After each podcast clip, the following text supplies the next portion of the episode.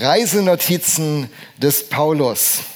Ich will euch zunächst mal eine, den Text lesen, die Reisenotiz von dem Apostel, die hat es heute in sich, aber ich liebe sie und äh, Diego, ich bitte dich, dass du einfach weiterschaltest, bis ich den Text gelesen habe, sodass wir ihn alle mitlesen können.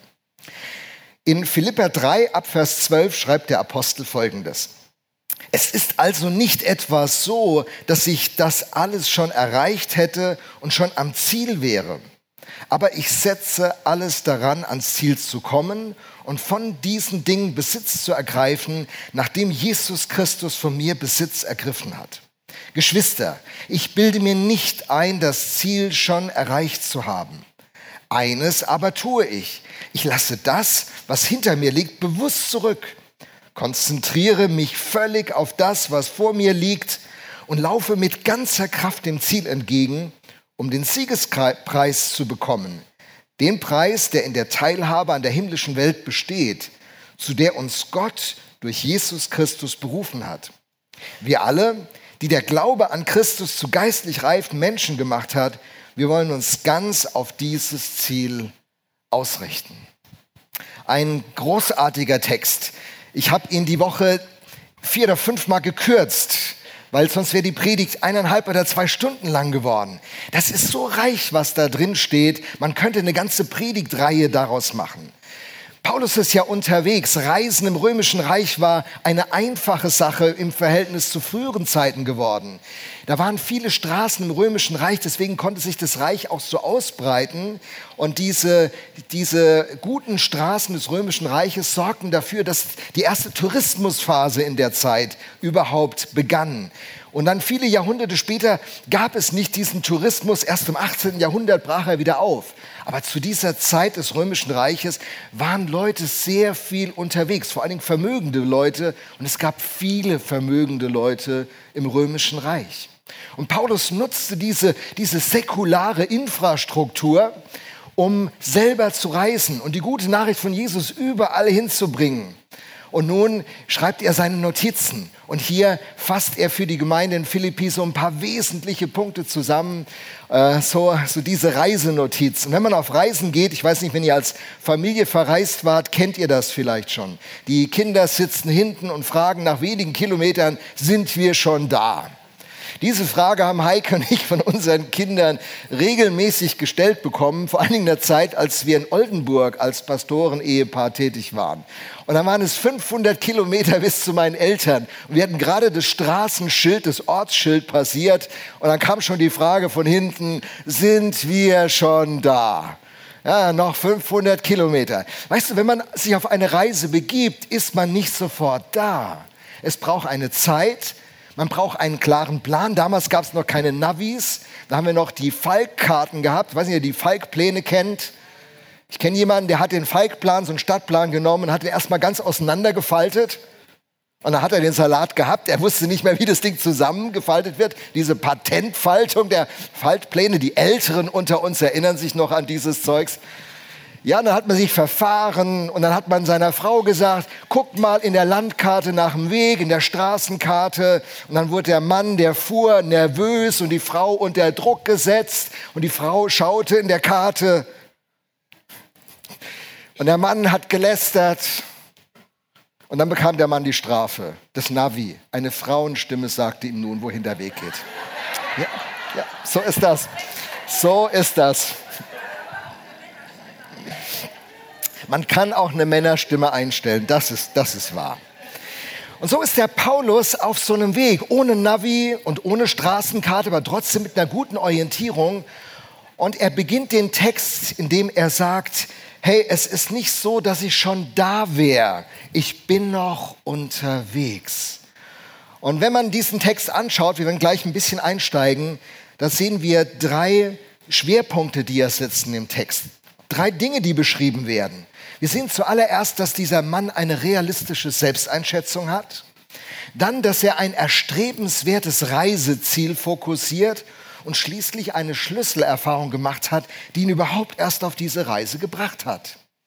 Und so geht es in dieser Predigt heute um eine realistische Selbsteinschätzung um ein erstrebenswertes Ziel und eine unverzichtbare, unverhandelbare Schlüsselerfahrung, die man machen muss, um im Glauben so richtig die Spur zu erwischen und auf diese Reise gehen zu können. Kommen wir erstmal zur realistischen Selbsteinschätzung. Ich habe ja so einen Satz, wer mich kennt, hat den schon mehrfach gehört. Ich sage sehr gerne, Fakten sind Freunde. Fakten sind Freunde. Die realistische Selbsteinschätzung bedeutet, dass ich mir die Fakten genau anschaue, sie nicht schöne, sie nicht frisiere, nicht mit Wunschbildern irgendwie aufhübsche oder mich täusche, sondern ich schaue mir sie an. Ich schaue mir sie ganz nüchtern an, denn sie geben mir einen Ausgangspunkt. Und so sagt der Apostel, es ist also nicht etwas so, dass ich das alles schon erreicht hätte schon am Ziel wäre. Der Kerl weiß, dass er noch unterwegs ist. Und es ist gut, wenn man, wenn man weiß, man ist unterwegs. Denn wenn man unterwegs ist, kann das manchmal ganz schön anstrengend sein. Ich habe von Leuten gehört, die einen Marathon laufen, dass so bei Kilometer 30, 31 in deinem Kopf auf einmal der Gedanke ganz präsent wird, aufzugeben. Dir tut alles weh. Du, du denkst, ich mache das nicht weiter, was soll das? Und das sind so die Momente im Lauf, wo du dabei bist, alles hinzuwerfen. Und so ist es im Leben oft. Jemand, der ein Studium macht, jemand, der eine Ausbildung macht, in der Schule. Man hat immer wieder diesen Moment, wo man denkt, ich schmeiß hin. Das wird mir zu viel. Mancher denkt das über seine Ehe. Mancher denkt das über seine Familie. Die Herausforderung ist so stark, dass dieser Gedanke einem so nah, so süß, so vertraut, so lieb sein kann, dass man, dass man geneigt ist aufzugeben. Und diesen Fakten muss man sich anschauen. Fakten sind Freunde. Ich lebe ja in dem neuen, neu entstehenden Stadtteil Franklin und da gibt es die Loop. Das ist so ähm, so eine Strecke, wo man, wo man skaten kann oder joggen kann oder laufen kann. Und da haben die so ein paar Sinnsprüche angebracht, haben die dann auf den Boden aufgebracht. Und äh, einer davon, der äh, ist von Vince äh, Lombardi. Der heißt Winners never quit, quitters never win. Gewinner geben niemals auf. Wer aufgibt, gewinnt nie. Man muss eine realistische Selbsteinschätzung haben, um eben nicht aufzugeben, im Wissen, wenn ich aufgebe, werde ich das Ziel nicht erreichen.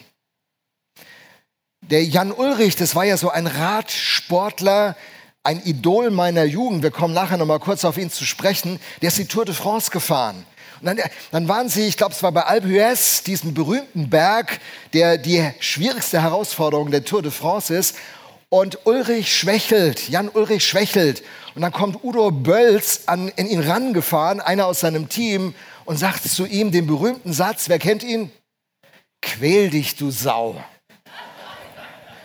Hey, manchmal brauchst du jemanden, der zu dir kommt und sagt, quäl dich, du Frau, Mann. Nein, wollen ja nicht den Bölz hier äh, zitieren. Also, Winners never quit, quitters never win. Du brauchst eine Selbsteinschätzung, die realistisch ist, weil sie dir einen realistischen Ausgangspunkt zugänglich macht. Wenn du das nicht machst, lebst du in Fantasiebildern, in Wunschbildern, in Selbsttäuschung. Der Apostel Paulus sagt, Geschwister, ich bilde mir nicht ein, das Ziel schon erreicht zu haben. Der Typ lebt nicht eingebildet. Ich kann es alles. Ich brauche keinen Rat ich bin voll drauf, ich kann das alleine.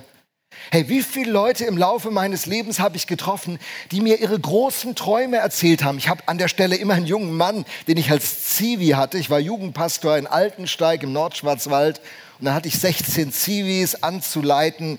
Und da kam ein Zivi, der kam gerade vom Glaubenszentrum, damals noch Wolfenbüttel. Und äh, da kam er an und geschwollene Brust und hat dann gesagt, du wirst mal von mir in jedem Magazin lesen. Und äh, ich werde eine große Nummer werden in Deutschland. Äh, übrigens, er ist bis heute keine große Nummer geworden.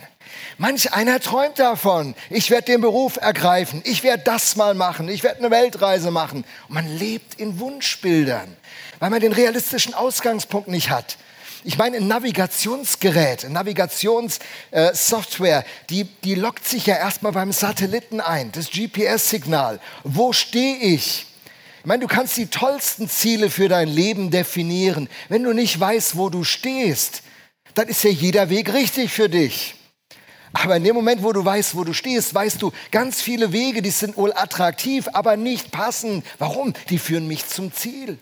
Die führen mich nicht zum Ziel. Ich muss, ich muss wissen, wo ich bin, um den Weg finden zu können, wo ich hin soll. Kein Träumer sein. Auch viele Christen sind Träumer. Was habe ich für frommes Zeug schon gehört, Leute? Ich bin jetzt seit über 40 Jahren Christ. Am 24. Mai 1979 um 17 Uhr habe ich mein Leben Gott anvertraut und er hat es geändert bis zu diesem Tag. Es war die beste Entscheidung meines Lebens und dann die Entscheidung für meine Frau. Das sind die zwei wichtigsten Entscheidungen. Und ich bin so dankbar, sie getroffen zu haben. Aber wie viele Leute habe ich in all den Jahren kennengelernt, die mir irgendwelche Geschichten erzählt haben? Das klang super und die ganzen Leute in der Kirche waren beeindruckt. Boah, was für tolle Leute. Und dann Riesenprophetien und Riesenaussichten und reden, reden, reden. Weißt du, wenn du mal 40 Jahre Christ bist, dann lässt du dich nicht mehr von jedem noch so emotionalen oder begeisterten Vortrag einfach mal so packen und jeder Idee. Du springst auch nicht auf jeden Wagen auf. Du fragst, ist das Fakt? Ist das Realität? Ist das wirklich belastbar? Hat das Substanz? Oder ist das nur Gequatsche? Und wir als Viva-Kirche, wir wollen, wir wollen unsere Gemeinde nicht aufbauen auf Gequatsche, oder? Wir wollen auf Substanz bauen. Deswegen träumen ja, Träumer nein. Träumen ja, Träumer nein. Und deswegen entscheiden wir uns und sagen, wir wollen nicht ein Leben leben eines Opfers. Ich habe in äh, in der, in der letzten Predigtreihe Made for More, im dritten Teil, habe ich darüber geredet. Heute nur ganz kurz nochmal ein Rückgriff. Wir wollen keine Opfer sein. Unser Leben gestalten und sagen, ich hätte in meinem Leben so viele tolle Sachen machen können, aber weil meine Eltern, weil mein Ausbilder, weil mein Lehrer, weil diese doofe Gemeinde, weil dieser blöde Typ, Hey, Christen sind Leute, die Realisten werden, die sagen, ja, ich habe Schwieriges erlebt. Ja, meine Familie war nicht brillant. Ja, meine Ausbildung war nicht super. Ja, mein Lehrer ist nicht fair mit mir gewesen. Aber jetzt setze ich einen Punkt. Ich vergesse, was da hinten liegt. Ab heute übernehme ich Verantwortung für mein Leben und ich werde der Held meiner Geschichte. Denn wir haben ja gesagt, vielleicht erinnert ihr euch, die ihr das gehört habt, da wart, Helden sind Opfer, die Verantwortung für ihr Leben übernommen haben. Helden sind Opfer, die Verantwortung für ihr Leben übernehmen. Und Christen sind Leute, die sagen, Gott, du bist jetzt an meiner Seite, egal was mir passiert ist, egal wie meine Geschichte aussieht, mit meinem Gott werde ich, Psalm 18, Vers 30, wisst ihr alle auswendig? Über Mauern springen, egal was sich mir in den Weg stellt. Manche Mauer hat keine Tür, mit meinem Gott springe ich drüber. Das ist der Plan. Und so, aber es ist natürlich manchmal einfacher, ein Opfer zu sein. Da wird man bemitleidet. Ach du Armer, echt, jetzt ist das passiert. Oh komm, lass für dich beten. Da musst du nicht selber beten. Dann beten andere für dich, dann kümmern sich andere um dich. Und du bist immer der, der betuttelt wird. Aber du musst, musst mal überlegen, willst du ewig das Baby sein, das gewindelt wird? Willst du ewig gefüttert werden? Willst du ewig dieses Opfer bleiben? Ich nicht. Und ich will, dass ihr alle zu Helden werdet ihr Opfer, heutige Opfer, die ihr Verantwortung mit Gott übernehmt, ihr seid die Helden von morgen. Und Helden werden einen Unterschied in der Stadt Mannheim bewirken. Und äh, der Apostel Paulus macht genau das. Eine realistische Ausgangslage, eine gute Selbstreflexion. Und das ist eine Kernfähigkeit nicht nur für Führungskräfte, sondern für jeden. Hey, der Sommer ist eine Riesenchance. Der erste Impuls, den ich dir in dieser Predigt geben will, der lautet also, kläre deinen Standort. Wo stehst du? Wie ist deine Situation? Was sind deine Gedanken? Was sind deine Gefühle? Was läuft gerade bei dir? Was ist dein Ausgangspunkt? Egal wie er ist, ob er gut oder schlecht ist, schau dem Ausgangspunkt ehrlich ins Auge, denn er ist der Startpunkt, wie es weitergehen kann. Und wenn dein Ausgangspunkt, wenn der Navi sich ein lockt in den Satelliten, ins GPS und feststellt, du bist völlig falsch. Was sagt das Navi dann zu uns? Bitte, nochmal, bitte wenden. wenden. Und wisst ihr, was das auf christlich heißt? Kehr um, tu Buße, Metanoia, änder dein Denken. Hebräisch, änder, dein, änder die Richtung, in der du unterwegs bist. Und das ist eine Riesenchance. Manche denken so, boah, Buße tun, umkehren, sich bekehren. Was ist das denn? Das ist ja, oh, immer diese Christen legen einem so eine schwere Decke. Aber weißt du, jemand, der unbedingt ein Ziel erreichen will und feststellt, er ist in einer falschen Richtung unterwegs, der schimpft nicht mit dem Navi und sagt, wieso sagst du zu mir, bitte wenden? Sagt, oh, ein Glück, rechtzeitig, ich bin nur fünf Kilometer in die falsche Richtung gefahren. Jetzt können wir die, den Kurs wieder richtig setzen. So, das war die realistische Selbsteinschätzung. Erster Punkt, den der Apostel Paulus uns äh, beibringt. Der zweite Punkt ist eben dieses erstrebenswerte Ziel. Zweiter Punkt, das erstrebenswerte Ziel. Paulus schreibt in seiner Reisenotiz, Geschwister, ich bilde mir nicht ein, das Ziel schon erreicht zu haben. Also er ist nicht eingebildet, mancher Christ ist eingebildet und es hindert ihn in seinem geistlichen Wachstum. Paulus ist nicht eingebildet, er bildet sich nicht ein, schon am Ziel zu sein. Frage, wenn jemand sagt, wenn man über jemanden sagt, der hat noch Ziele, was will man damit sagen? Der ist noch auf dem Weg. Bitte? Der wird es schaffen, der ist, wisst ihr, das ist jemand, der lebt noch. Der will noch nach vorne, der hat noch Ziele, der hat noch nicht aufgegeben, der ist noch am Start. Das ist eine gute Aussage. Was meinen wir, wenn wir über jemanden sagen, dass er keine Ziele mehr in seinem Leben hat. Er hat aufgegeben. Hey, Ziele zu haben ist absolut wichtig, unverzichtbar. Junge Leute fragen, was will ich werden? Was, was für einen Beruf will ich ergreifen? Soll ich studieren? Was will ich mit meinem Leben machen? Wohin will ich noch reisen? Was will ich sehen? Manche Leute haben eine Bucketlist. Diese zehn Sachen möchte ich machen, bevor ich mich von dieser Welt verabschiede. Aber es ist gar nicht so einfach. Nicht nur für junge Leute. Als unsere Kinder dann Teenies wurden, sind Heike und ich in die Empty Nest Phase eingetreten. Die Kinder waren weg. Wir haben uns angeguckt, so äh, du und ich, äh, okay, was ist unser Plan? Wie geht's jetzt weiter?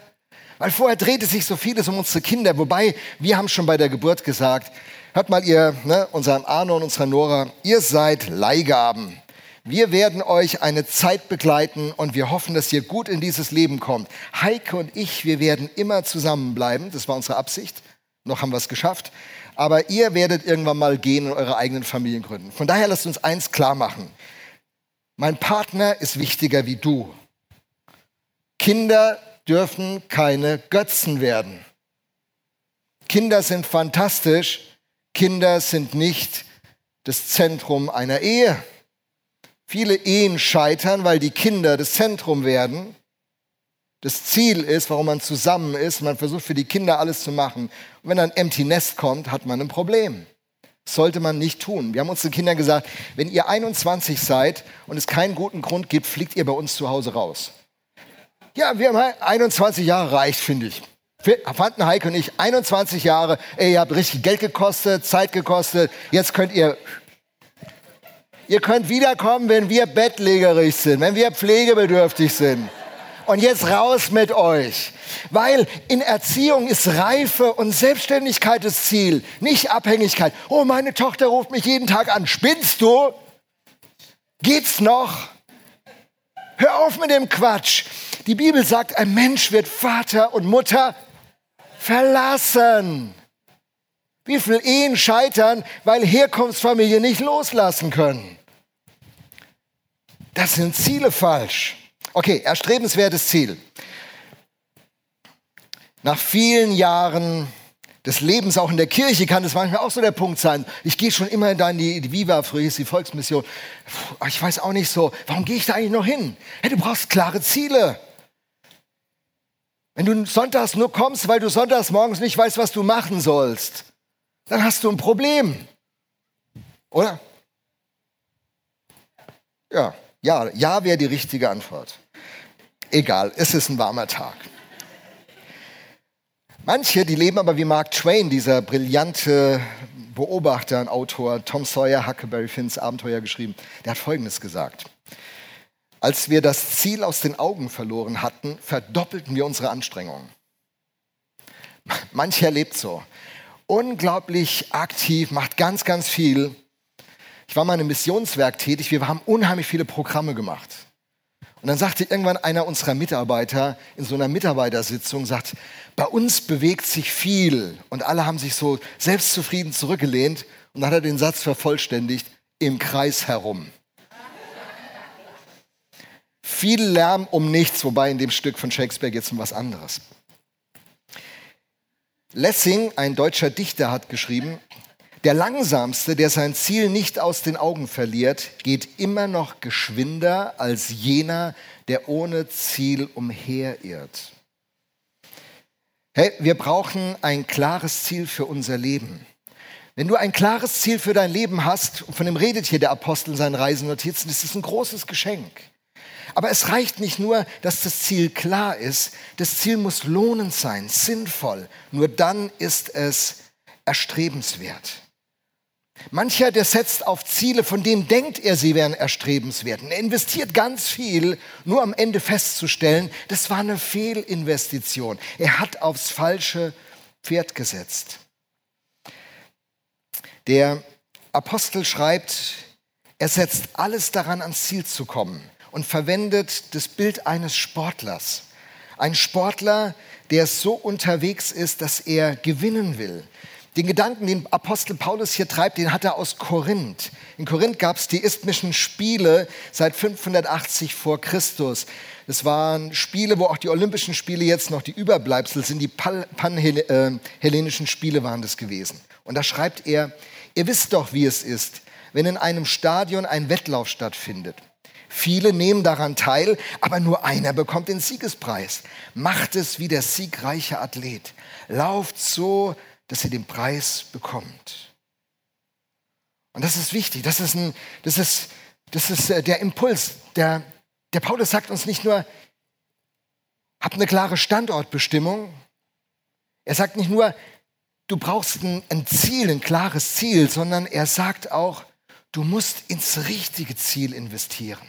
Wofür gibst du dein Leben? Überleg das genau, wenn du im Wettlauf bist, du musst überlegen, was ist was ist der Sieg? Wann haben wir gewonnen? Wann haben wir als Viva gewonnen? Wann haben wir die deutsche Meisterschaft gewonnen? Oder die Champions League? Wenn wir sonntags hier viele Leute haben, haben wir nicht gewonnen. Wenn wir alle zufrieden sind mit dem Gemeindeleben, haben wir nicht gewonnen. Wann hat die Viva gewonnen? Die Viva hat gewonnen, wenn hier Menschen Woche für Woche zum Glauben an Jesus Christus durchbrechen. Die Viva hat gewonnen, wenn Menschen, die zum Glauben an Jesus Christus durchgebrochen sind, mit Jesus Christus ein, in einen Wachstumsprozess kommen, eine Reife erlangen. Und Reife ist nicht nur irgend so so ein dubioser Begriff, sondern wenn, wenn das Wesen und die Lebensart von Jesus bei uns zu sehen ist. Wenn, wenn Menschen, die uns begegnen in unserem Alltag, wenn sie Jesus in uns sehen, das ist unsere Berufung dass das Bilde seines Sohnes in uns Gestalt gewinnt, sagt Paulus im Römer 8, Vers 29. Dann haben wir gewonnen. Und wenn Menschen ihre Berufung erkennen, wenn Menschen entdecken, ich bin nicht ein Platzwärmer, ich bin nicht ein Zuschauer, ich bin auch nicht der Kritiker in der Kritikerbox ganz hinten, sondern ich bin ein Berufener. Gott hat mir Gaben und Talente gegeben und die mit an den Start zu bringen. Das ist das Abenteuer des Lebens. Und ich sage das immer wieder. Ein guter Fußballer, der hat keine Lust, auf der Tribüne zu sitzen. Lewandowski, der, der gewechselt ist nach Spanien, der will jetzt nicht auf der Tribüne sitzen. Der will auch nicht auf der Ersatzbank sitzen und darauf warten, dass er eingewechselt wird. Der will spielen. Wenn du ein Talent hast, wenn du eine Begabung hast, wenn du eine Leidenschaft hast, wenn du von Gott was bekommen hast, hey, dann willst du das ins Spiel einbringen. Du willst ein Spielveränderer werden. Und die Viva hat gewonnen, wenn wir ganz viele Spielveränderer hier haben. Hey, die Viva gewinnt, wenn hier Menschen zum Glauben finden. Leute, die die ganze Zeit gedacht haben, so Christ sein, alles irgendwie schräge Vögel, was ist das für ein komisches Zeug. Wenn die hier bei uns auf einmal Gott erleben und verstehen, wer er ist und sich begeistern lassen und Vergebung erfahren und Heilung und einen neuen Start in ihrem Leben haben und Ehen geheilt werden und Beziehungen zwischen Kindern und Eltern wieder gut werden und zwischen Eltern und Kindern. Und wenn am Arbeitsplatz sich Situationen regeln, wenn die Dinge sich ordnen. Die Viva hat gewonnen, wenn, wenn Jesus bei uns in unserem Leben sichtbar wird Und die Viva hat gewonnen, wenn ganz viele Spielentscheider hier ihre Rolle einnehmen und wir gemeinsam eine Mannschaft sind.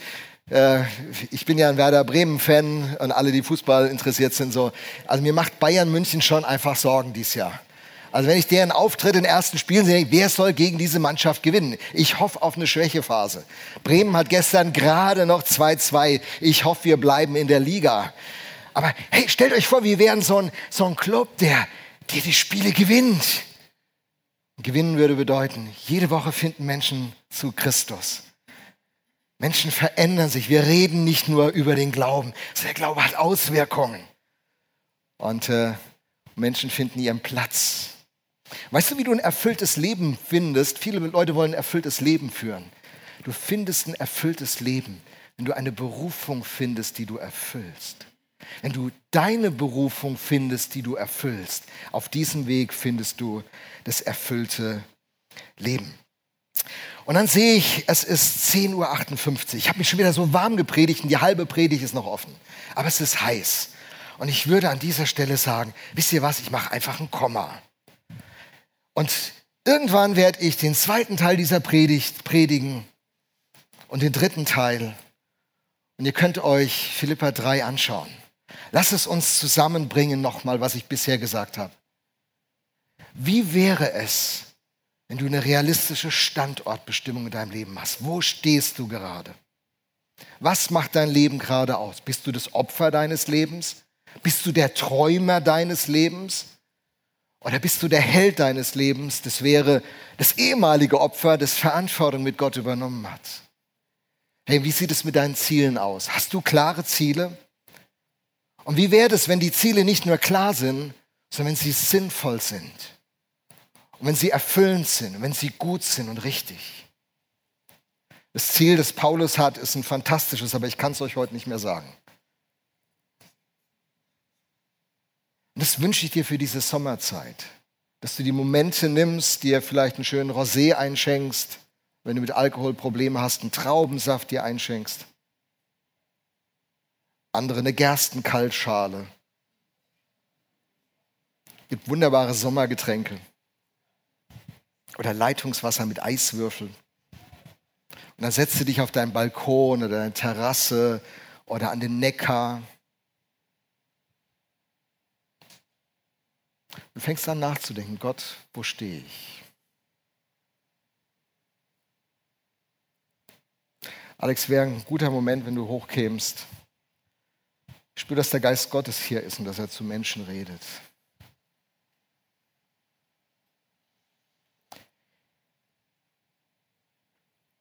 Wie wäre es, wenn du diesen Sommer dir diese Momente mit Gott nimmst? und sagst, Fakten sind Freunde. Gott rede die Wahrheit mit mir über mein Leben. Wo stehe ich? Wo ist mein Herz? Wo ist meine Leidenschaft? Wo sind meine Zukunftsträume? Gott, wo stehe ich? Zeig mir, bin ich auf dem Weg, der zum Leben führt? Oder setze ich aufs falsche Pferd? Gott, wo bin ich?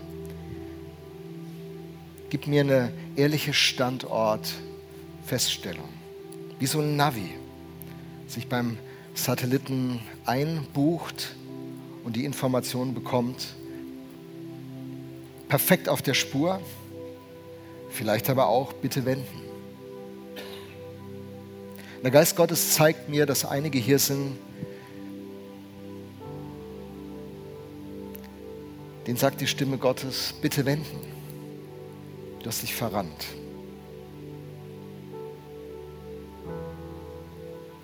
Du bist eingebildet. Du denkst, alles ist in Ordnung. Aber der Vater im Himmel möchte dir sagen, du bist auf dem Weg, der dich in die falsche Richtung bringt. Und ich sehne mich so sehr danach, sagt dir der Vater im Himmel, dass du am Ende bei mir ankommst, weil das deine Bestimmung ist. Ich möchte, dass dein Leben gelingt dass deine Beziehungen gelingen, dass du zurückblickst und nicht bedauern wirst. Und deswegen bitte wenden.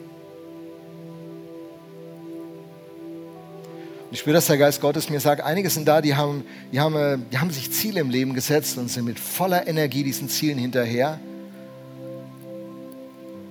Gott sagt dir, das sind die falschen Ziele. Sie werden dir nicht geben, was du dir davon versprichst. Du wirst am Ende mit leeren Händen dastehen. Mach das nicht. Überprüf deine Ziele.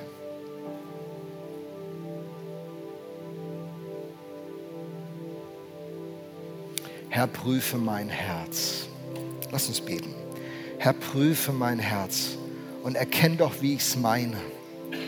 Wenn ich auf falschem Wege unterwegs bin, dann bitte korrigiere mich, dass ich auf ewigen Wege einsteige.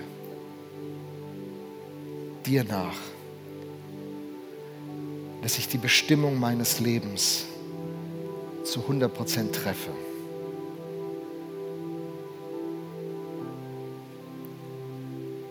Heiliger Geist, ich bitte dich, dass du, dass du die Worte, die so viel Grenzen haben, dass du sie übersetzt und lebendig machst, ganz individuell für jeden Einzelnen.